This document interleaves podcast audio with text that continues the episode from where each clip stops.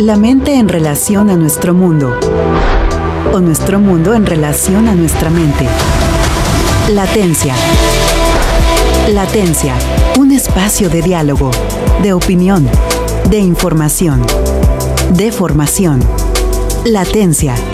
Un programa para la gente de mente. De mente. Amigos y amigas, de- ¿cómo están? Me da mucho gusto recibirlos aquí en su programa Latencia. Como siempre es un placer que nos escuchen, que nos manden los temas que les interese. Hoy tenemos un excelente invitado, mi querido Edmar.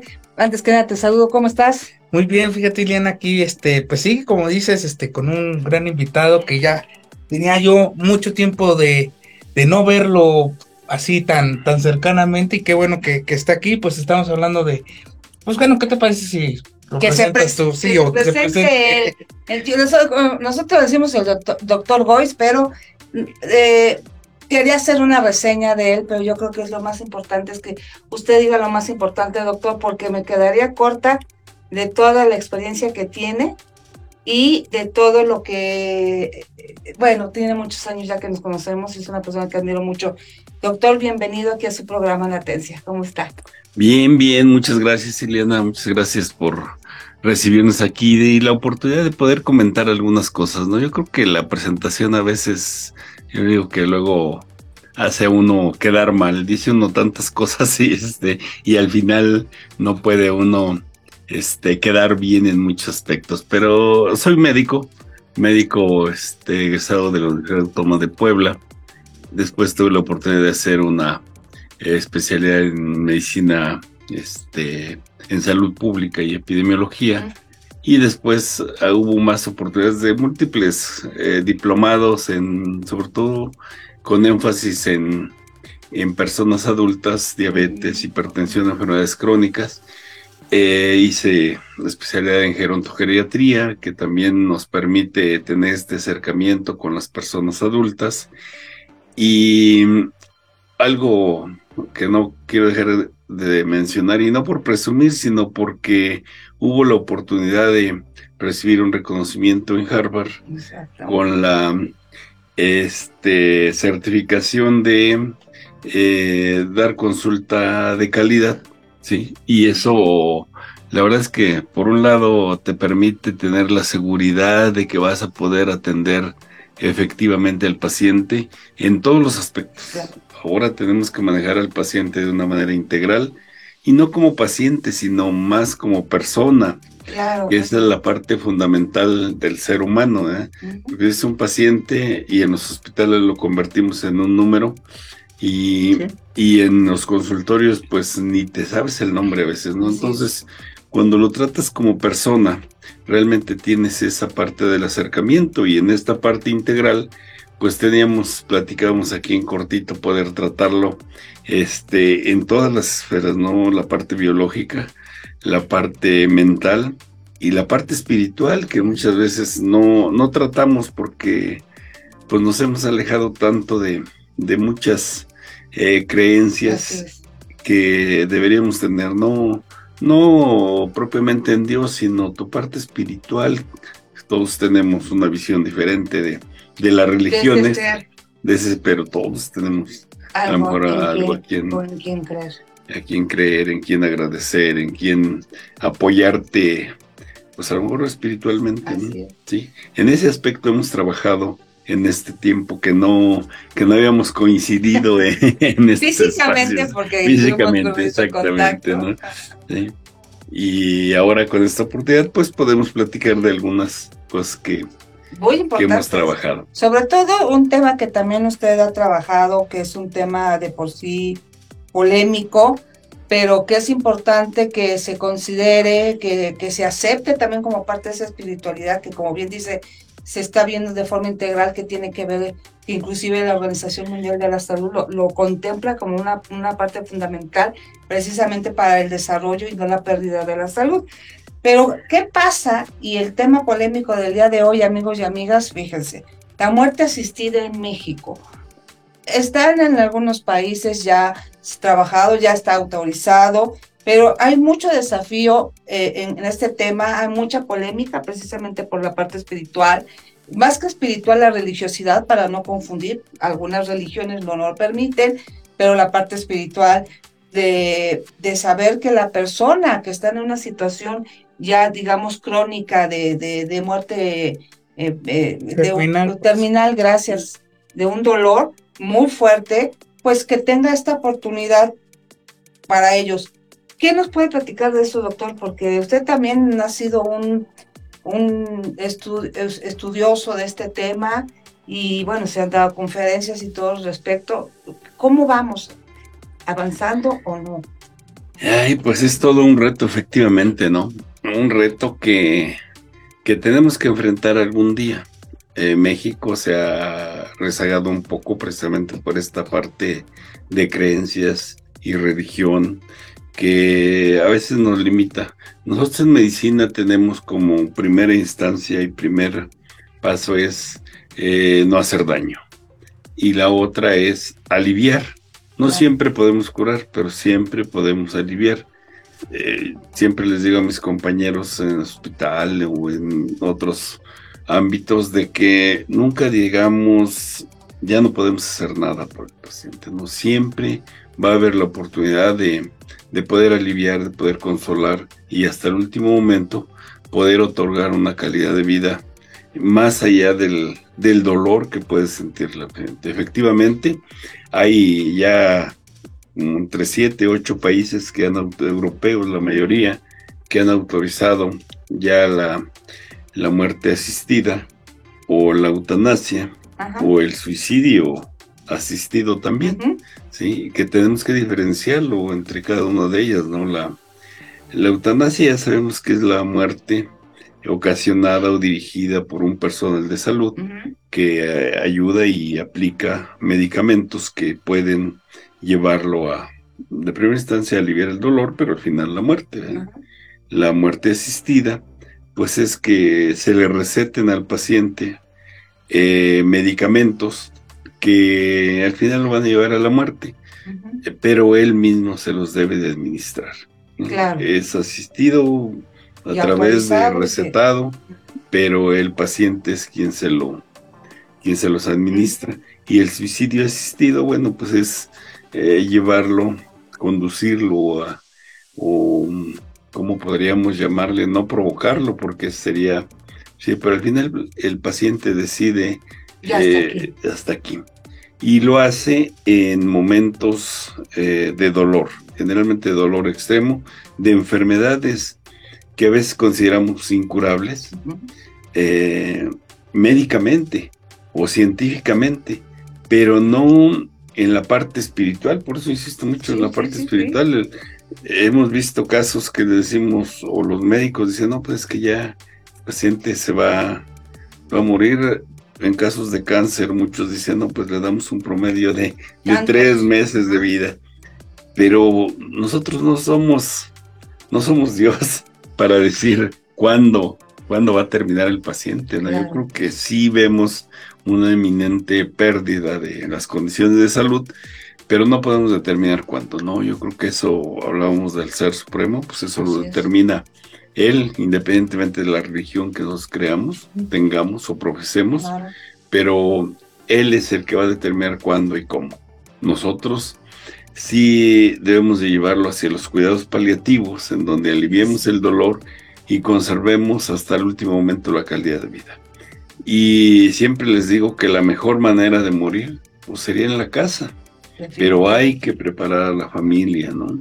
La familia tiene miedo y con si el personal de salud tenemos miedo a enfrentar todo eso, el paciente tiene miedo y la familia va a tener miedo y desconocimiento de cómo poder tratar enfermedades que, que no ha visto, que dan miedo de por sí, que tienen el temor, Claro. y enfrentarla en la casa pues requiere de una preparación de la familia, una preparación tanatológica donde podamos aceptar la muerte, eh, todos nos vamos a morir alguna, a- a- algún día, ¿verdad? Pero con calidad. Exactamente. Con tu muerte. Y eso lo podemos hacer, eh, ojalá siempre fuera de preferencia en la casa, rodeado de tus seres queridos, eh, que te acompañen, que puedan orar contigo o acompañar espiritualmente, ¿no? Muchos pacientes en ese estado dicen, bueno, es que están mis hijos, están mis nietos, eh, me, cantan, me, este, rezamos juntos, oramos juntos. Claro, y, también es importante, creo, doctor Edmar, de, de poderse despedir de todos de alguna manera consciente, pero también, eh, bueno, a lo mejor, y con todo respeto, y pido perdón por, por las comparaciones, lo más cerca que yo he tenido respecto a esto, eh, yo tenía un gatito que quería mucho, lo atropellan y me dicen, ¿saben qué? Eh, va a tener siempre dolor y para evacuar va a ser un problema y bla, bla, bla, me explicaron. dice, yo creo que lo mejor es que le demos la muerte asistida. Y si es duro y, y genera mucha polémica, y bueno, se hizo. Pero eso me da reflexión para una pregunta que le quiero hacer, pero eso lo hacemos regresando de este corte. Perfecto. Bueno, pues regresamos aquí a su programa Latencia, un programa para gente demente. Demente.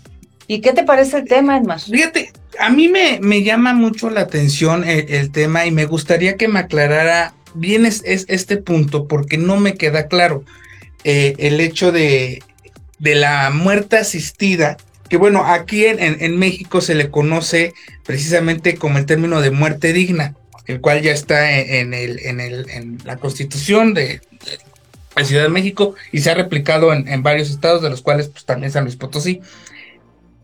Pero también la, misma ley, por ejemplo, de General de Salud, y ahí pues sí, no me, puede corregir si me equivoco, dice queda prohibida la práctica de la eutanasia, entendida como homicidio por piedad, así como el suicidio asistido conforme a la señal del Código Penal Federal bajo el amparo de esta ley. O sea, por un lado, me dicen sí, la muerte digna.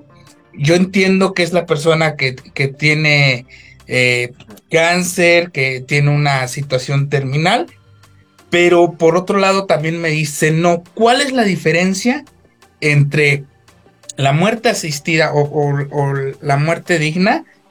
y la eutanasia. O sea, realmente, ¿cuál es la diferencia usted como médico? Porque yo lo veo prácticamente igual, pero como médico, ¿sí hay una diferencia? Sí, sí, hay grandes diferencias. Una, la, eutanasia es como decíamos, es aplicarle un medicamento que le va a quitar el dolor, pero lo va a conducir a la muerte de una manera, eh, pues no inmediata, pero puede ser más acortada, ¿no? O a veces inmediata. Es la eutanasia. Como en Estados Unidos, por ejemplo.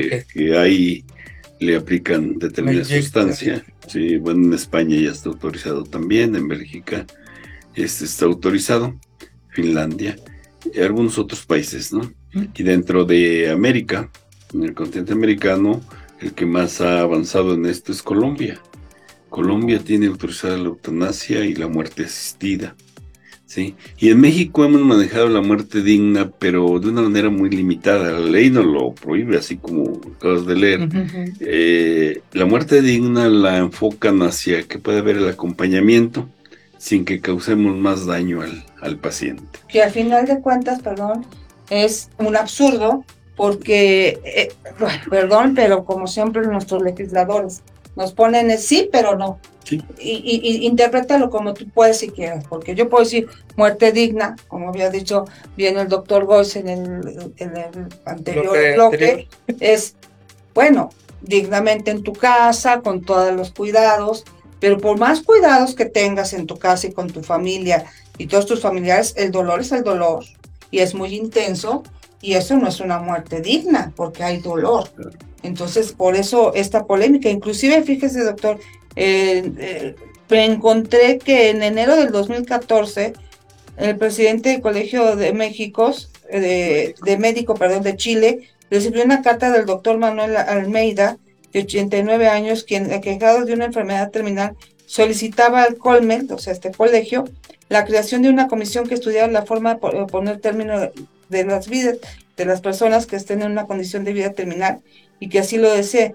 En su condición de médico y paciente reflexionaba en torno al rol de que le cabe a la profesión médica en terminar con la vida de un paciente que se encuentra en esta trágica condición, haciendo presente un problema moral que ha desafiado al ser humano por siglos, como es el de la legitimidad de terminar con la vida de una persona que experimenta un sufrimiento insoportable. Tras negarse a ingerir alimentos y líquidos, él falleció y hasta la fuerza nunca fue eh, dada esa petición. Entonces, doctor, comentando de mi gatito, que por eso dije una disculpa, eh, la decisión. Eh, esa es lo que iba. A mí me era tomar yo la decisión. Dije, mis hijos que querían al gatito, esto y el otro, y la tomas. En la familia, si por ejemplo me pongo yo de ejemplo, digo, ¿saben qué hijos? Este, yo ya track. ¿Cómo pueden tomar los familiares? Eh, o yo, bueno, ya me dijo que yo puedo hacerlo, pero digamos que vamos, vamos a entrar en algo más drástico. Pero vamos. Con madera. Que no pudiera comunicarse. Exacto. Como el gatito, ¿no? Que a lo mejor eh, el gatito pues no puede hablar y decir, oye, no, no me tengas así. Ajá. Yo entiendo que la muerte asistida es, sabes que no quiero seguir con medicamentos, no quiero seguir el tratamiento y pues que llego al final, naturalmente, por decirlo así, entrecomillado pero en el momento de que esta persona no pudiera comunicarse. Mm, por eso ahí en México, para evitar esa parte controvertida, se autorizó en algunos estados también la este es como un tipo de testamento o algo así. Sí. Carta, no sé cómo se llama. El la voluntad anticipada. Eso. Voluntad la voluntad anticipada que te permite, tiene sus limitaciones, porque sí tiene que ser una eh, decidida por el paciente y de preferencia de, de manera consciente, por eso es anticipada, donde tú casi casi haces tu testamento, decir, yo no quiero que me hagan maniobras extremas si estoy en una situación grave, no quiero que me intuben. Lo vivíamos en la pandemia. Así es. Sí, donde el, familiar o el paciente decidía, este, no quiero que me intuben. Y se morían porque no querían que le hicieran maniobras extremas. Muchos ni siquiera querían ir al hospital, ¿no? Sí, porque entramos al hospital y ya no salimos. Y efectivamente el paciente tenía que despedirse, si podía, de toda la familia, porque muy probablemente ya no regresaba. Y además ni siquiera el cuerpo, ¿verdad? Porque era este, eh, incinerarlos, y entregarles la cajita y, nada más. Entonces, eh, la familia, sobre todo en México, en Latinoamérica en general, pero en México se ve mucho el mitigar los duelos. Y de eso tú sabes mucho de esto, mitigar los, los duelos. Y, los duelos van desde pequeñas cosas como el gatito, ¿no? Sí, Como el niño que pierde una pelota. Así es. ¿sí? Todo es pérdida. Todo es pérdida. Y es duelo. Y es duelo, exacto. Entonces, se hace la voluntad anticipada que efectivamente San Luis está dentro de los estados. Son 14 estados los que han firmado o autorizado la, la voluntad anticipada, pero tiene que ser ante notario y que lo puedas este, dar a conocer a tus familiares, ¿no? Porque ahí empiezan los, los pleitos. Los pleitos. Una, una pregunta, yo había visto de eso precisamente, eh, que sí, es como usted bien lo comenta, ante notario, pero que también había un formato que lo daban los centros de salud. Estos formatos que tienen, bueno, estos hospitales, tienen la misma validad de este formato, hay que irlo a certificar, hay que hacer algún trámite además de, porque bueno, uno, uno entiende cuando escucha notario es, pues tengo que ir a firmar, a sellar copias, esto y esto. Y Pero dices, un formato, dices, pues es un formato que tengo que llenar y presentar. ¿Cuál, cuál es la diferencia? Eh, se manejan las dos cosas. Una, eh, cuando tú lo decides voluntariamente, desde que estás consciente, y a veces sin estar enfermo, como ahorita nosotros podemos decidir, yo no quiero, bueno, este es mi caso, sí sabe mi familia que yo no quiero maniobras extremas, ¿sí?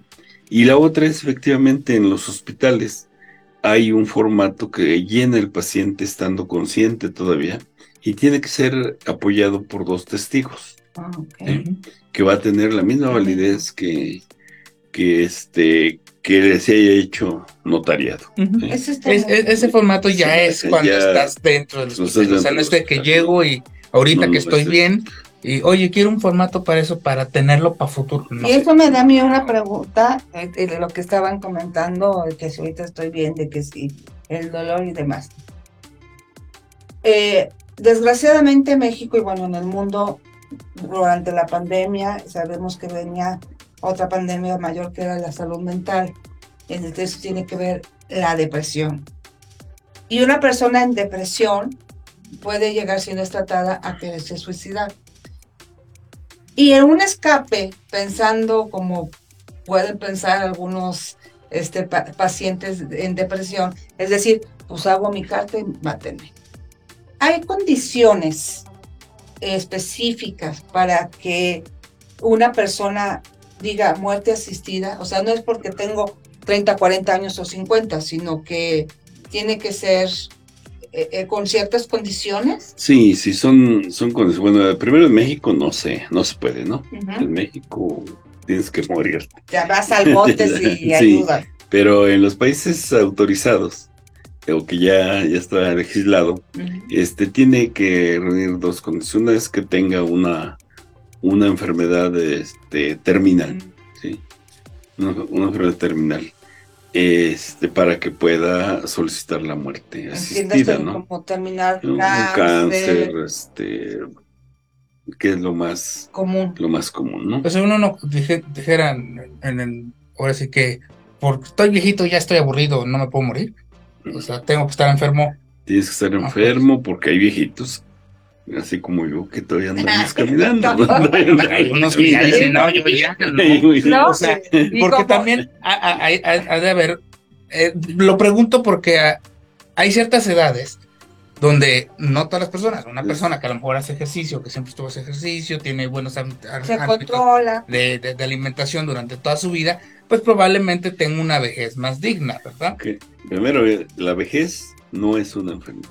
Eso tenemos no, no, no, no, que- que- pero a lo que voy es que hay mucha Hay gente condicionantes que, que- te que no eso. llevan es- ese ritmo de vida y cuando llegan a la vejez, su vejez no es una vejez digna, ya tienen Sí. que, que- que no tienen control Claro. de muchas cosas.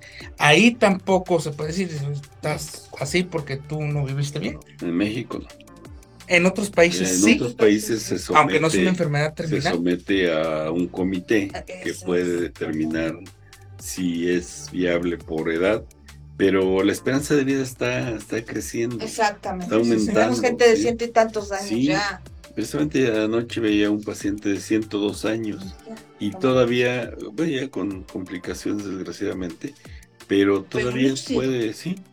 Entonces, no puedes determinarlo por la edad. Japón está llegando a los 90 años, o 95 años lúcidos trabajando. ¿sí? México, pues estamos todavía lejos, pero En pañales todavía, desgraciadamente. Definitivamente, como les había dicho, amigos y amigas que nos escuchan y nos ven, sí que es un, tema polémico, un tema para reflexionar. Y yo quisiera eh, que quede la pregunta en el aire para el siguiente bloque. Eh, ¿Quién de mis familiares va a tomar esa decisión? Regresamos en un rato. Bueno, pues regresamos aquí a su programa Latencia, un programa para gente demente. Demente. Y tenía una pregunta que en el aire se quedó en el, en el bloque anterior que quiero hacerles. ¿Tiene las condiciones? Yo me pongo de ejemplo, tengo las condiciones, tengo una enfermedad terminal, o ya no eh, tengo, no sé, a lo mejor Alzheimer o de manera de todo eso, lo que sea. Pero tengo hijos y yo voy a hacer mi carta eh, o voy a, estoy en el hospital y están los testigos. Yo creo que para los familiares, que obviamente para estos cuidados paliativos y la tanatología y todo, o sea, pero para explicarle usted eh, que tiene la experiencia y se dedica a, a, ver la parte del adulto mayor, me imagino que se ha encontrado con estas controversias o con estas decisiones tan difíciles. ¿Cómo, cómo decirle a un hijo, Julio, Pedro, Juan, pues va a ser Julio? ¿O cómo se decide eso? Eh, en México tiene que decidirlo el paciente. Por eso se pide que esté consciente y que su carta la firme estando consciente y con testigos. ¿sí? La familia no puede determinar al final, cuando ya está inconsciente el paciente y todo, la familia sí puede reunirse y determinar, este, pues no le hagan las maniobras. Sí. Por eso teníamos que hacerlo con voluntad anticipada, donde el paciente desde ahora diga, si me enfermo, si me accidento o, haya- o tengo Alzheimer, este, que no me hagan maniobras extremas que sepa la familia para que no exista la controversia, ¿verdad? Porque luego ahí en el hospital se están peleando Claro. porque dicen, uno dice, sí, yo ya no quiero verlo sufrir, y otro dice, no, ¿y qué tal si mañana se levanta? ¿Sí? Entonces ahí se generan las controversias. Lo que sí tenemos que respetar es la voluntad, es uno de los derechos de los ancianos que manejamos, la autonomía, y Mm. debe ser respetada hasta el final de su vida. Claro. Sí, donde si él dejó por escrito con su voluntad anticipada o firmó en el hospital de que no quiere este, maniobras extremas que le prolonguen la vida o el sufrimiento, eh, la familia debe de respetarlo. ¿sí? Entonces, Una, una pregunta que a mí me, ahorita me acaba de saltar. Pasa mucho, por ejemplo, con los testamentos. Ahí está la voluntad de la persona fallecida, este, pero por una o por otra cosa, hay, hay casos donde se hace un despapalle y no se cumple de alguna manera, que desaparece el testamento, que luego se hace un caos, que se intestados y todo. En estos casos, por ejemplo, que digamos la familia no está de acuerdo y desaparece en el archivo. Hay, hay, un, hay algún centro, digamos, que de, de Como de una de- dependencia de que, que en, en- en, digamos, en gobierno, que los hospitales, ¿sabes qué? Como ya está pasando ahorita con los o sea, se checa en, en el... ¿Cómo, se le llama? Ajá, la computadora y aparece. y ya aparece, ya hay esa, esa certeza de que se- la persona, porque pues bueno, papelitos lo pueden desaparecer, pero que quede el doctor y diga, a ver, bueno, en- ¿cómo se le llamará eso? Pues, Una archivo, central, archivo general de la República donde se pueda checar eso. No, desgraciadamente todavía no, pero tenemos que confiar en la honestidad de, de los notarios, por ejemplo. Eh, es muy difícil que se desaparezca un testamento, porque sí queda registrado en un archivo de tal forma que tú puedes ir a otra notaría o a la central y a la organización de notarios y de ahí te ubican dónde está tu testamento, ¿no? En qué notaría y Claro. todo. Y en el Nuevo Testamento Eh, puede ir a carta anticipada. Y sí, y ahí este no habría forma de que se desaparezca, a no ser que, bueno, pues a veces dicen que todo se puede, pero, Y- y que pero- no, esa parte de honestidad. La, la, la burra que- arisca, la hicieron, ¿no? y pero a mí me En da- el, es- pero en el hospital, bueno, es el expediente confidencial claro. y ahí pues tampoco debe desaparecerse este lo que haya lo que haya este dicho el paciente estando consciente y con los testigos, que además por eso se piden los testigos. Yo voy a otra cosa ya hablando de, de- de ese momento en donde el paciente dice, tú Juan me vas a ayudar a bien morir. Pero Juan dice, yo por qué yo no quiero tener esa responsabilidad, aunque lo haya escrito a la hora de la hora, pues, es tu familiar. ¿Qué pasa en ese momento? ¿Puedes venir a tu familiar a hacerlo? ¿O lo hacen los médicos? o, o el paciente se va a quedar así, pues impaciente, porque el hijo o la hija o la O el madre vecino, o, el- o la esposa estaba diciendo no, que, dice que no quiere, porque es algo que porque a lo mejor lo en ese que- momento que fueron a firmar dijo, no, sí, no hay problema, pero ya a la hora de los catorrazos dicen, ay, no, espérate, Eso es algo que nos pasa, hasta el personal de salud puede decir que no, se llama objeción de conciencia, claro, ¿sí? en donde el paciente eh, o el médico puede negarse a otorgar eh, ese tipo de servicios, ¿no? ujú, Sí, ya decíamos, en México no está autorizado, afortunadamente, para no caer en otros problemas. Y como no está autorizado para el personal de salud, para los familiares tampoco. O sea, el- en México, el papá o el abuelo no puede decirle a, a un a hijo, nadie, a nadie, que lo ayude a, a morir, ¿no? Sí. Sí, en- entiendo esa parte de, de- a lo mejor no químicamente, pero el dejarlo, el no tener las maniobras, o sea, a- es lo que el, el- el paciente ya dice, no, no quiero, lo hice anticipadamente, dejé a Pedrito de que no quería este tipo de maniobras. Pero Pedrito dice, no, sí, no, sigan haciendo. Oye, Pedrito, pero yo te dije que no. Ahí, ¿qué sucede en ese, en ese efecto? No, no hablando de una O sea, que no inyección, respetan la o sea, que, que, que Pedrito diga, no, no, no, todavía se puede. Haciendo Maniobras. maniobras, ¿no? Este, ¿A quién, quién- ¿A quién toman la libertad? O sea, la No, gente que ya dijo no, o al- No hay, no hay una legitimización ahí de la. Todavía este, le todavía, falta- Sí, Y hablando Sí. en otros países ya ¿eh? eh, sí, sí, en otros países ya sabe que, que lo dio el médico y le tienen que administrar el medicamento y pues ya, ahí, O sea, ahí queda. Pero en que- México todavía no. Y si, y se, por eso se tiene que reunir la familia, eh, que estén en consenso, porque luego, efectivamente, el pleito de los bienes, el testamento, alguien eh, no le tocó nada y entonces dicen, no, pues ojalá se recupere para que me deje a mí algo. Sí. y el que El ya le que dejó, matarlo, sácate. sí, el que ya le dejó bienes, pues dice, no, pues ya que se vaya, porque se me puede arrepentir, ¿no? Entonces es bien controvertido esta Sí. parte y muy riesgoso para el personal de salud. Considera que México, de, bueno, un- un- yo, creo, yo creo que uno de los problemas grandes, más grandes que ha tenido México es, y ojo, no es que esté en contra de la religión, aclaro, sino que el hecho de que la religión ha estado metido muy arraigadamente, de alguna manera, en la política y en el pensar de los políticos mexicanos. Aunque la constitución diga que no. Es like. Pero bueno, lo- los, los políticos al fin de cuentas son personas, son este autónomos y que tienen una religión de la cual México ha estado muy arraigada. Pero digamos que superamos esa barrera de, de- de la religiosidad y México considera que podría ser eh, apto para tener la, igual que en otros países, la voluntad y la ley de decir, ¿sabes qué? Sí a la eutanasia. Creo que todavía estamos un poco eh, lejos. Ha habido iniciativas de diputados y senadores de, que han presentado la propuesta para la muerte asistida.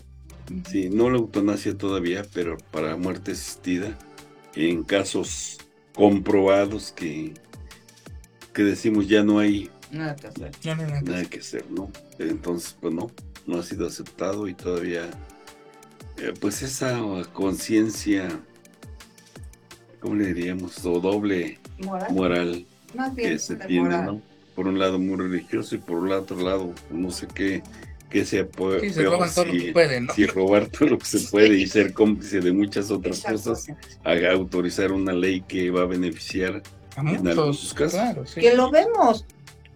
Si todavía la persona medio consciente, vemos adultos mayores que a lo mejor tienes, bueno, con su portamonedas, su, su chequera o su cartera, y están ahí sacando el dinero los hijos, y hace esto y hace el otro, y, y la señora o el señor, pues ya no tiene tanto la, la sens- Sensibilidad. No, la- la conciencia de cuánto vale un billete, eso saca.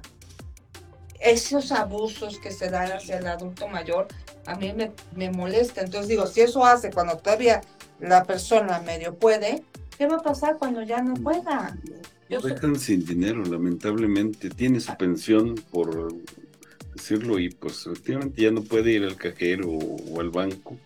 Y son los hijos los que manejan, o alguno de los hijos, ¿verdad? pero eh, sacan el dinero, pero no lo invierten en el Eh, paciente, ¿no? Exactamente. que sería lo ideal. Tienes tu dinero para vivir dignamente, pero los hijos se lo quedan. ¿no? Entonces, en casos Y- que han corrido hasta los sí. adultos. Y ahí la y ahí la ley todavía no está bien claro. Ahí está la iniciativa de que los hijos tienen que ver a los padres. Eso lo hacíamos tradicionalmente, Sí. culturalmente, pero pero ahora ya no. Ya los hijos no ven a los padres, los abandonan o tienen el recurso económico y entonces por eso ha proliferado un poco los cuidadores de adultos mayores Cuidadores y las famosas Sí, casas de o las asistencia. casas de asistencia. que a mí se me hace muy... Lo hablamos, me acuerdo, híjole, Sí, como hace digamos, 20 años. Antes de la pandemia, antes de la pandemia teníamos una casa de día Sí. donde teníamos eh, cuidando ancianos, ¿verdad? Así es. Y que, bueno, ahí es una parte a lo mejor digna para el, para el anciano, porque comparte una parte lúdica y, de actividades, pero regresa a su casa por la tarde y sigue conviviendo con la familia. Creo que esa parte creo que podría ser buena para que no se quede solo el anciano en casa, que va a caer en depresión, que va a caer en el olvido de, tomar sus medicamentos o hasta de comer. ¿sí? Entonces, Sí. esa parte se puede Sí, o sea, está. Tenemos unos minutitos, doctor. Antes que termine el programa, yo quisiera invitarlo nuevamente, porque hay tanto, mire, de veras, el doctor Boyce este, sabe mucho. Ahorita nos va a decir dónde lo podemos encontrar, que, que tiene por ahí nuevo de, que, de sus conferencias y lugares donde ha asistido. Y, y contáctelo porque realmente quien puede darle una orientación bien de estos temas o de cómo cuidar a su adulto mayor y o más bien también no descuidarlo cuando crees que lo estás cuidando y a lo mejor estás haciendo todo lo contrario y se deprime porque no es la, la atención que quiere. La dignidad humana no se debe perder en ningún momento y si el, adulto mayor puede mover un solo salero, deja que lo mueva. Así es, tenemos que hacerlos activos. Exacto. activos hasta el final de la vida. Eh, eh, estamos en el Centro de Atención Integral Los Olivos, donde precisamente tratamos de manera integral y para tratar de manera integral pues no lo puede hacer un médico solo, ¿no? Entonces hay psicólogos, nutriólogos, eh, óptica, médico, que nos permita dar esta atención integral, no solo a los ancianos, sino a todas las personas que podamos, que podamos atenderlos de una manera integral y digna, ¿sí? Y la otra, Sí. Divertido. quisiéramos, eh, vamos a tener el Congreso de, de Geriatría aquí en San Luis, y es el 21 Congreso de Geriatría en San Luis, ¿Cuándo es? eh, en octubre, 5, 6 y 7 de octubre, en donde tratamos temas precisamente psicológicos, sociales y médicos. Muy sí. No sé si nos alcanza a llevarlo a la parte espiritual que podemos, como hemos estado platicando, Claro. pero es un congreso Ojalá. muy interesante, es un congreso regional. Tenemos invitados de otros países, de otros estados, Qué que, maravilla. que se va a tratar desde la eutanasia, este, la, eh, la tanatología y temas médicos en general. Pues no se pierdan ese congreso, eh, o por supuesto el, que el Holiday Inn el 5, 6, 7 de octubre. De todos va a venir antes, Claro. primeramente Dios. Si me invitan, con mucho gusto. Gracias, porque son temas muy importantes que tenemos que hacer. Muchísimas gracias, nos vemos, gracias mi querida Ale. Vamos a un corte Este, vamos a un corte y y regresamos. Bueno, pues regresamos aquí a su programa Latencia, un programa para gente demente. Demente. Y pues bueno, estamos precisamente con el doctor Gois, aquí con mi compañera Ileana, y es un tema que, que es bastante interesante y, y que sigue, digamos que de alguna manera en las redes sociales nos preguntan y todo, oye, ¿qué onda? Eh, díganos, tiene el curso es 5, 6 y 7 de octubre eh, en el Holiday Inn. Sí. Eh, ¿Dónde se compran los boletos?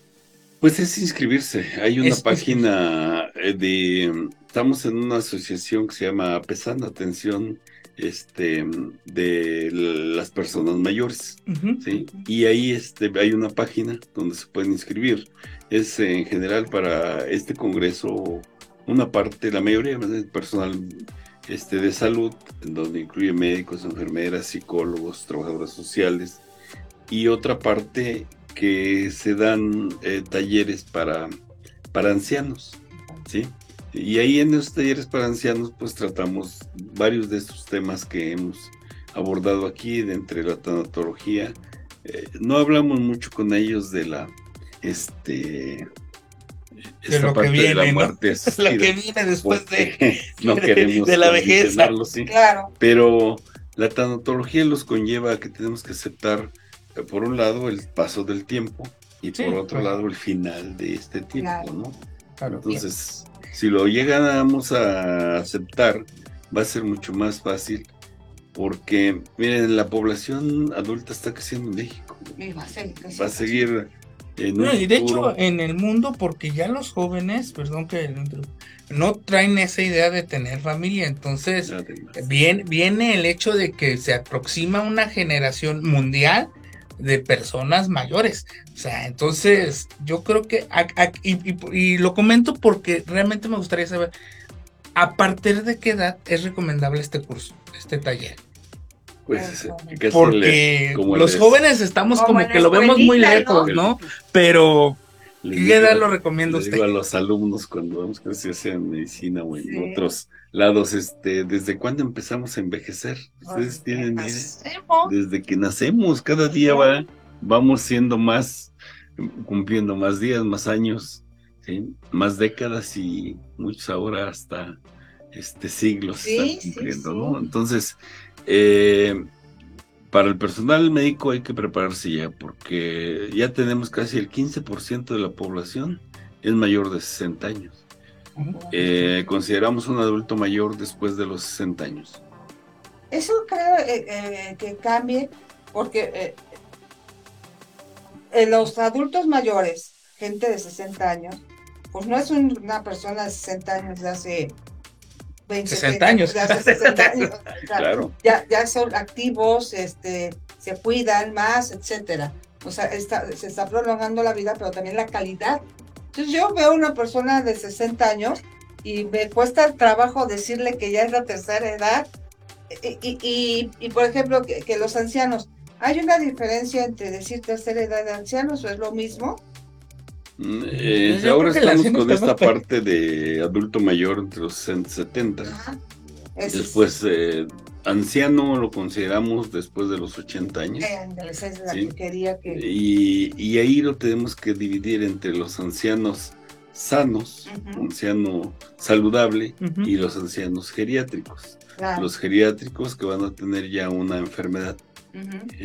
Desgraciadamente, un alto porcentaje de los mayores de 60 años ya presentan algún padecimiento, no limitante todavía, pero son hipertensos o son diabéticos, ¿sí? o este, tienen algún otro padecimiento o artritis que es muy frecuente ahora, eh, la obesidad que también este, nos, limita, nos limita mucho y los otros problemas como el Alzheimer, este, que, sabemos que Parkinson y que no necesariamente, como decíamos al principio, si la persona es empieza desde eh, ser adulto saludable, pues va a ser un anciano saludable. ¿sí? Buscamos eso, el ser este ancianos saludables. Tenemos tanto que decir porque ahorita, por ejemplo, me viene una pregunta eh, de que el Es diferente a demencia, demencia senil. Demencia senil y obviamente tiene esas, pues esas características, ¿no? ¿Cómo podemos definir? Eh, doctor, entonces, bueno, este congreso, hay algo que me dijo que no sé si sea importante o, o sea el momento de decirlo, porque hay enfermedades que pueden ser revertibles. Y a mí, eh, fuera del aire, me comentó algo que a mí me parece importantísimo porque es una de las enfermedades de un alto porcentaje en México.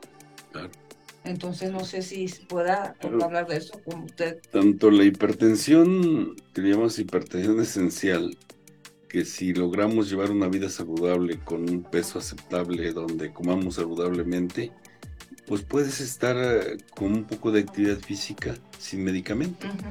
Y en el caso de la diabetes también. Es más difícil porque culturalmente en todos lados comemos. O sea, vas a un lado y te invitan a comer. Y lo que es peor, te invitan a, te invitan a una bebida, pero es refresco. Esta parte cultural que pensábamos que te da estatus de que tú no puedes invitarle a tu comadre o a tu amiga agua. Le tienes que invitar refresco porque si no va a decir, bueno, está ni, ni para refresco le alcanza, ¿no? Y cuando lo más saludable es agua, ofréceles agua y vas a ver que vas a estar saludable. Consume agua en tu casa y vas a estar saludable. Entonces, cuando logramos que la, que la familia, en una familia, cuando hay un diabético en la familia, se convierte en una familia diabética. ¿Sí? Porque si no lo acompañan en esto, en el centro de atención integral, realizamos sesiones con los familiares para que lo acompañen, porque luego le decimos, primero le digo que no vaya solo el paciente a una consulta. Claro. Porque eso lo desliga. A veces no quieren decirle a la familia que es diabético. Una cosa que, realmente ahorita me, me parece importante, el cuidado primario.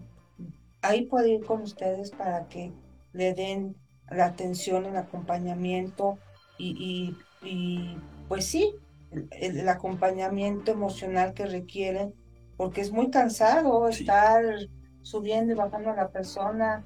Este, yo, bueno, ahorita con este poca movilidad, o, no poca, porque tampoco me quiero victimizar, digamos, camino más lento. Con ayuda. Con ayuda, ¿sí? Pero, pues obviamente hay cosas que, que, que tienen que hacer uno de mis hijos. Y yo me pongo a pensar y soy consciente, si antes era consciente, como lo hubiera dicho doctor, ahora me hago más consciente. Pero, ¿qué pasa con todas estas personas? Que no es nada más son mujeres, porque sí que bueno que eh, el, cuidador primario y que qué bueno que las mujeres a lo mejor le van a dar un recurso, pero no nomás hay mujeres que cuidan a sus pacientes, a sus enfermos, hay también muchos hombres, o es el esposo, o es la esposa, o a veces hasta un vecino. Sí, sí, sí. necesitamos capacitar a, primero a la familia, si es que está ahí, si no, pues al cuidador primario, de tal forma que no haya desgaste, porque luego a veces se muere primero el cuidador primario que el paciente, ¿no? Sí. O tiene consecuencias más serias. Entonces, en el Centro de Atención Integral damos capacitación para la familia y para los eh, cuidadores. Es muy importante que chequen todo eso. Doctor, nuevamente la dirección, el teléfono, el correo para que se inscriban al Congreso y todas sus redes sociales y su CURP, ah, no ¿verdad? su cartilla militar. Sí. Antes pedían toda hasta, la, la, boleta de bautizo. Sí, las vacunaciones. De vacunación. Sí, ahora ya no nos piden tantas cosas, ahora nos piden nomás copias, muchas copias de lo mismo.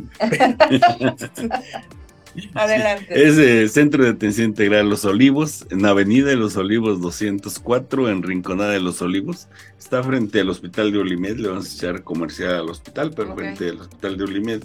Ahí estamos trabajando de esta manera integral. El teléfono es el 44 48 eh, 20 13 42. Y, ahí podemos 44 48 20 13 42. Muy bien, ya ahí ya le van a dar sí, ahí le damos toda la información. Ahí pueden checar también lo del curso y todo, La página donde, donde pueden ver más este, Pueden meterse a Centro de Atención Integral Los Olivos. Ahí aparece. Y ahí también estará la liga para el sí, pues está la liga para el Congreso. Perfecto, me parece muy, muy bien. Eh, tenemos Y en la página de APESAN, así se llama APESAN. ¿Está en Facebook? Sí, está en Facebook, APESAN, y ahí también aparece toda la información del Congreso. APESAN. San de, de Ah, muy bien. Pues ya saben, a, pesar a pesar es la página de Facebook, ahí pueden encontrar más información sobre estos temas. Vamos a invitar nuevamente al doctor Goy porque hay muchísimo. Por ejemplo, se dio eh, frases como que cuidados paliativos, bueno, ¿qué es exactamente los cuidados paliativos? Acompañamiento, bueno, ¿de qué se trata un acompañamiento? Eh, las terapias para el cuidador primario, bueno, pues primero tenemos que saber qué es un cuidador primario. Todo esto que son temas que usted maneja perfectamente bien y por supuesto estas son sus micrófonos y agradecer pues, como siempre Magnética que nos da el espacio para hablar temas tan importantes como es este el que hablamos hoy de la muerte asistida, ya sabemos que estamos en pañales. Yo creo que por lo que hemos hablado ahorita, doctor, ni ha nacido todavía aquí la ley, caray, como debiera. Pero bueno, esperemos que pronto, porque si efectivamente hay una hay, hay un crecimiento, o sea, estamos eh, eh, muriendo más, más grandes, sí, tenemos que hacer que tengamos calidad de vida pero también si nosotros desde ahorita no tomamos conciencia que todo lo que podemos haber hecho 20, 30 años atrás de no cuidar nuestro organismo, va a repercutir. Claro. Y Claro. entonces el cuerpo siempre va a pasar. Sí, sí. Sí llegamos a más años, tenemos más años, pero llegamos con más complicaciones, más Exactamente. enfermos, entonces menos calidad de vida. Tenemos que llegar una vejez saludable. Así Ese que es- cantidad y calidad. Ese es el reto que, que deberíamos de marcarnos para un futuro, este, bueno, ya, en un presente ya. El doctor Gold tiene el secreto de la juventud. Sí, no lo quiere y pasar. no lo quiere pasar porque yo tengo, ya no digo cuántos años, ya dije hace rato cuántos eh, años tenemos más o menos de Sí, conocernos. bastantes, Hace 20, más o menos. Sí. más o menos. Y este, y está igualito, caray. Entonces, es- yo voy a ir que digan, no, no, a mí, a mí no me miente, a mí deme el elixir de la juventud, porque está, eh, lo veo muy bien, excelente. Entonces, qué mejor muestra de que se puede estar bien, saludable y con calidad de vida, movilidad, entusiasmo, porque usted sigue trabajando, Exacto. libros, hace, bueno, no hace bordado porque no le da tiempo al doctor, yo creo. Entonces, realmente eh, agradezco, agradecemos mucho aquí su, Su presencia. presencia aquí en su programa Latencia. Lo- esperamos verlo muy pronto y pues nos tenemos que ir. ¿eh? Tenemos que ir. ¿Algo más que quiera agregar? No, solo igual agradecerles este esta parte de y el afecto, la amistad que siempre hemos tenido y que estamos a su disposición, ¿no? Cualquier eh, otra plática que podamos tener y que pueda ayudar a la gente con mucho con mucho gusto. Cuente con eso. Recuerden que estamos en el programa Latencia Un programa para gente de mente. de mente y cuando sea grande quiero estar con usted. Muchas gracias. Este, saludos a todos y a todas y nos vemos. Gracias, Ale. Nos vemos. Hasta luego. Ahora nuestras mentes están mejor sincronizadas. Podemos alcanzar mejores resultados. Esto fue Latencia, Latencia, Latencia, Latencia.